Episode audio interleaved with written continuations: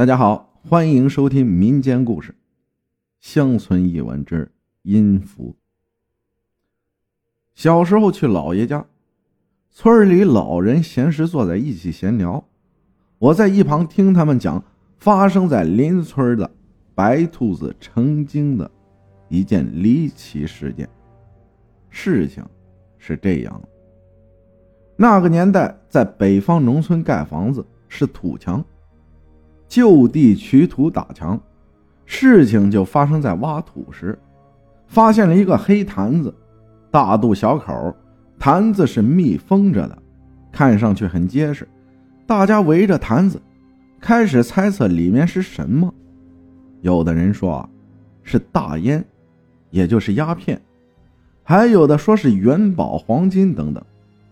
房东自然美得合不拢嘴，无论是什么。都很值钱。这时有人说：“猜什么猜？打开看看不就行了？”是啊，东家说：“把镐头拿来，撬开坛子盖。”东家用镐尖轻轻地敲着坛子盖。这时周围的人都屏住呼吸，空气好像都凝结了，眼睛都不眨一下的盯着坛子。在镐头的敲击下。坛子盖下面露出一个小缝，用镐尖插进缝里，用力一撬，盖子掉在了一旁。瞬间，一个白色的东西向东飞去，人们大惊失色，愣在那里，缓不过神来。这时，有人喊：“快看，是兔子！是兔子！”大家顺着那人手指的方向望去，只见一只大白兔子闪电般的奔向远方。消失在人们的视野。稍稍定神，东家顺着光线看，坛子里什么也没有，空的。这是怎么回事？东家紧皱眉头看着大家，眼神里透着恐惧、疑惑。他想要一个解释。这时，人群里走出一位老人，一脸严肃认真的说：“我们村有麻烦了。”这是一只成精的白兔子，我小时候听爷爷讲过，他曾经祸害村民，后有高人将其收入坛中。东家急问：“那可怎么办呢？那个高人是怎么收的？”老人说：“不急，大家都坐下，我慢慢从头给你们讲。”民国初年。有个叫双庙的小村子，离我们村啊二十多里地。村里有三十来户人家，村子三面环山，有一条小河从村北头穿流而过。在村子的最东头啊，有一户刘姓人家，家里有七口人，老两口和五个孩子，三男两女，老四老五是姑娘。秋后忙完地里活人们进入猫冬的休闲时间，人们在一起打打牌，在墙根晒晒太阳，唠着闲嗑，消磨时间。一天，一声鸡鸣划破小村寂静的夜空，随后全村的公家都争相提名。刘姓人家的男主人叫刘玉，刘玉睁开疲惫的双眼，穿好衣服，轻轻的到院里抱柴生火。点着灶堂里的柴，刘玉拿出烟袋装上烟，点燃烟袋，深深的吸了一口。灶堂里的火很旺，屋里暖和了很多。火光照在刘玉的脸上，他一脸疑惑，眉头紧锁。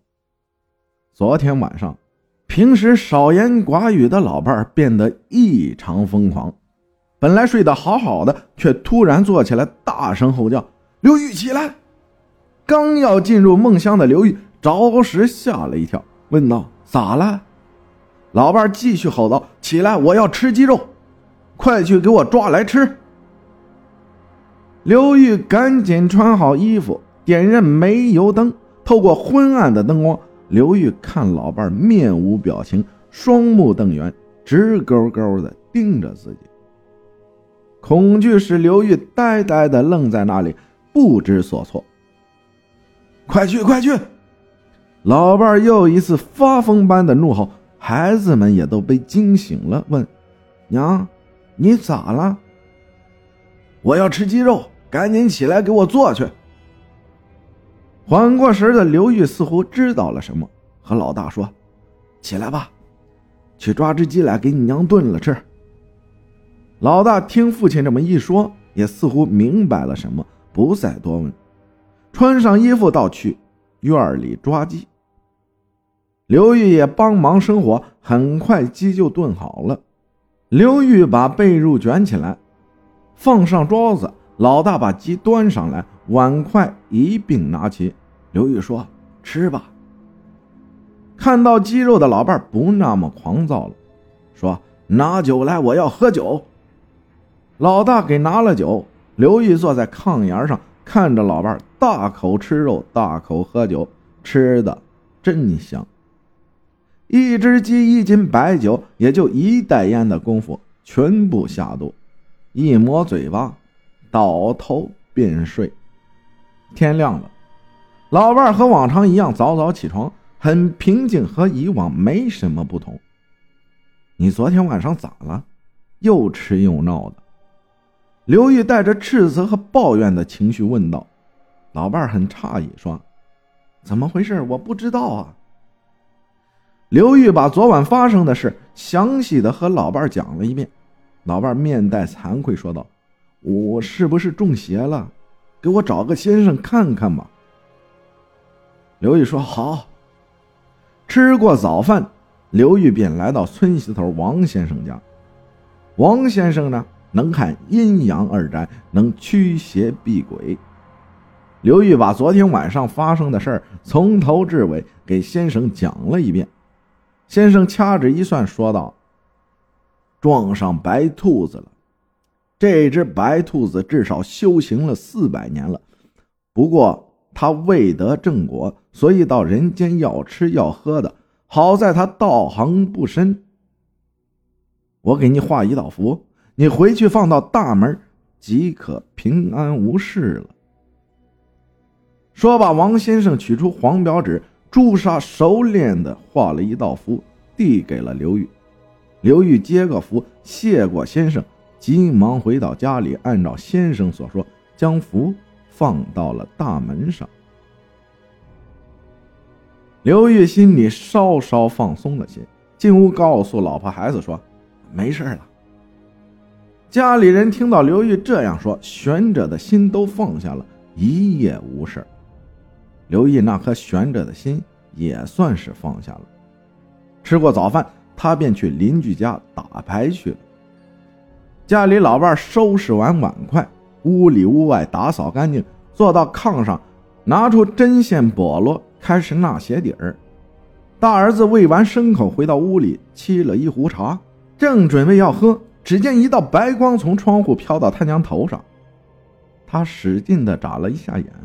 又什么都没有了，难道是看花眼了？他正想问娘看见了吗？还没说出口，只见他娘鞋底一扔，开口大骂，骂的不是别人，正是给他画符的王先生。就你那三脚猫的水平，也敢挡我的路？看本仙怎么收拾你！有种你就来！大儿子都吓傻了，战战兢兢的问娘。你咋了？他娘似乎没听见，继续指天说，拍炕骂。老大赶紧让妹妹去找刘玉。刘玉正玩得起劲，忽然听到女儿说娘又闹上了，脑袋嗡的一声，下地穿鞋，一溜小跑回到家中，赶紧让大儿子去请王先生。很快，大儿子和王先生就回来了。王先生对着刘玉老伴说：“请你走吧。”我这小庙养不了大仙去你该去的地方吧。说罢，只见刘玉老伴慢慢躺下睡着了，真神了。刘玉问王先生下一步怎么办？王先生说：“出去说。”到了院里，王先生对刘玉说：“这个兔子精比我想象的要厉害得多，多数兔子精都是昼伏夜出，这个兔子能在上午出来。”说明道行不浅呢，我降不了他。刚才我只是劝他离开，他离开的原因也是快要到中午了。中午阳气盛，邪气被压制，再加上我师傅印在我身上的护身符，他不能奈我何，所以离开了。不过还会回来的，你要有所准备。说罢，王先生匆匆离去。到晚上，果然如王先生所说，大白兔子又来了。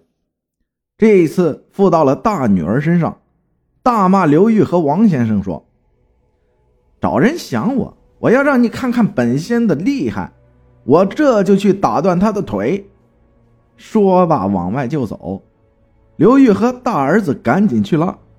平时柔弱的小姑娘也不知怎么有这么大的力气，一摔一推，一个倒在炕上，一个坐在地上。姑娘在这瞬间打开门，疯狂离去，消失在夜色中。刘玉和大儿子起身追去，直奔王先生家里。到了王先生家，很安静。敲开门，刘玉急问：“我姑娘来了吗？”没来呀，王先生回答道：“他找您来报仇了，先生要小心。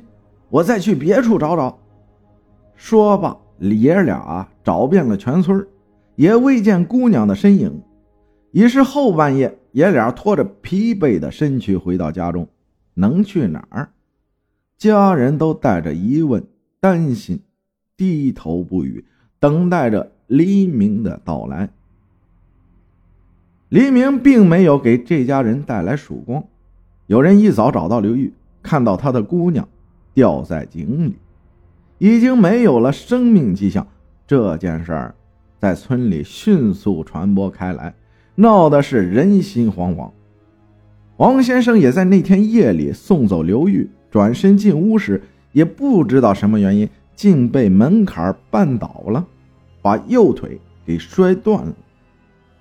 这些事情让原本欢乐惬意的小村庄变得黑暗压抑，犹如黑云笼罩。人们不得不敬仰这位兔仙儿，家家供奉他的牌位。不到一个月的时间，全村的鸡都快被他吃光了。人们恨得咬牙切齿，但又没有什么办法，只能暗地里寻找得道的高人。俗话说得好，贫无达人将金赠，病有高人说药方。离村二百八十里有个叫三宝山的村子，在村外北面有座山，山下是树林，有条小河从林中自西向东穿过。在山根有一户人家，坐南朝北，三间土平房，很简陋，小院也不大，很干净整洁。从外面看。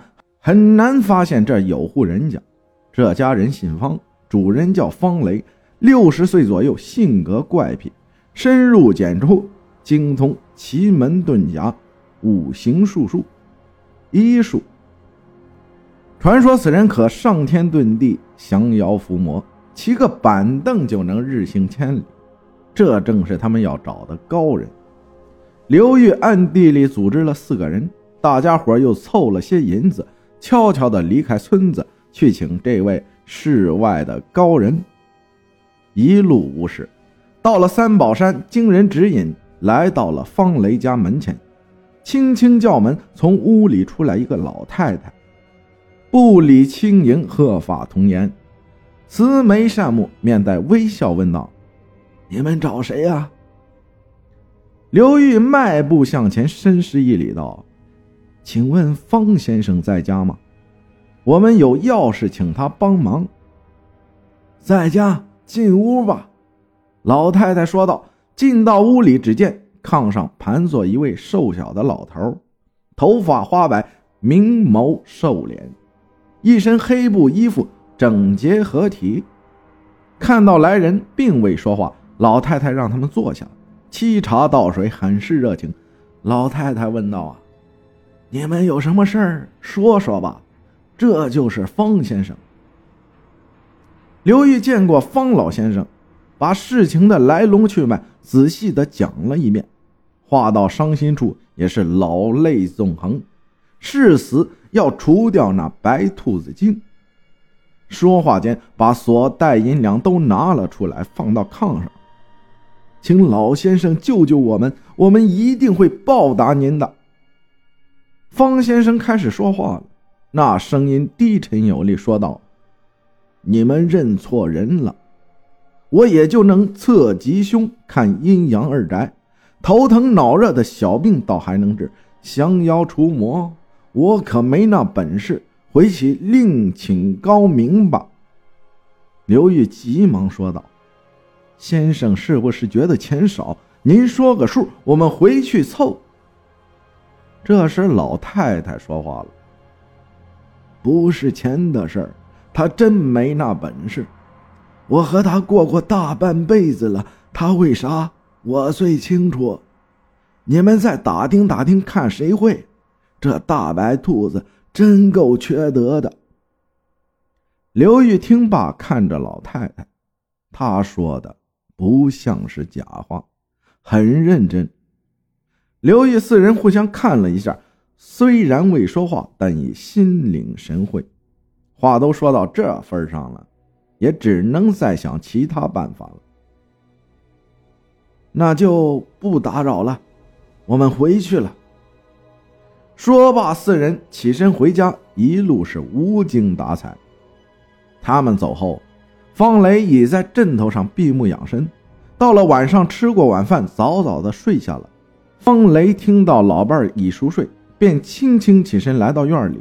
夜黑人静，伸手不见五指。方雷站在院中，突然腾空升起，瞬间来到了双庙村东山下。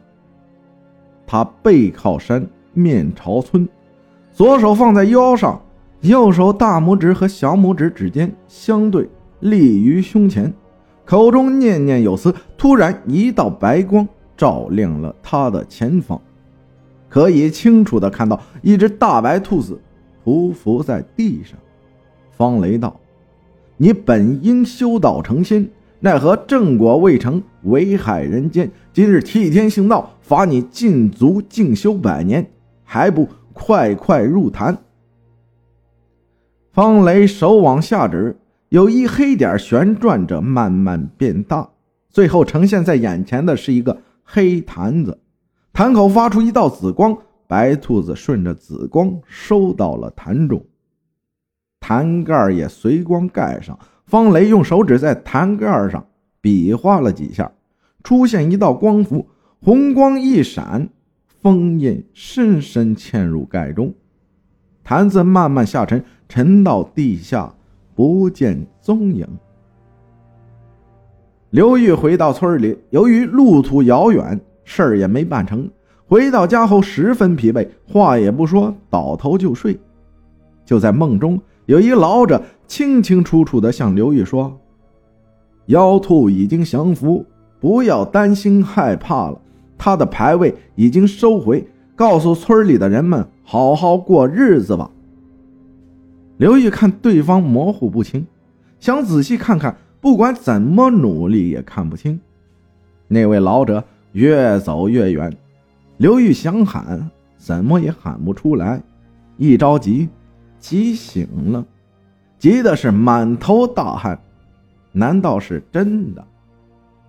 半信半疑的他忙起身去西屋看兔仙的牌位，牌位上兔仙的字不见了，是真的。刘玉万分的高兴，是老天有眼啊！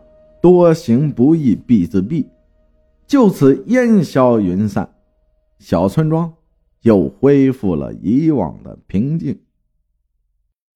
谢谢大家的收听。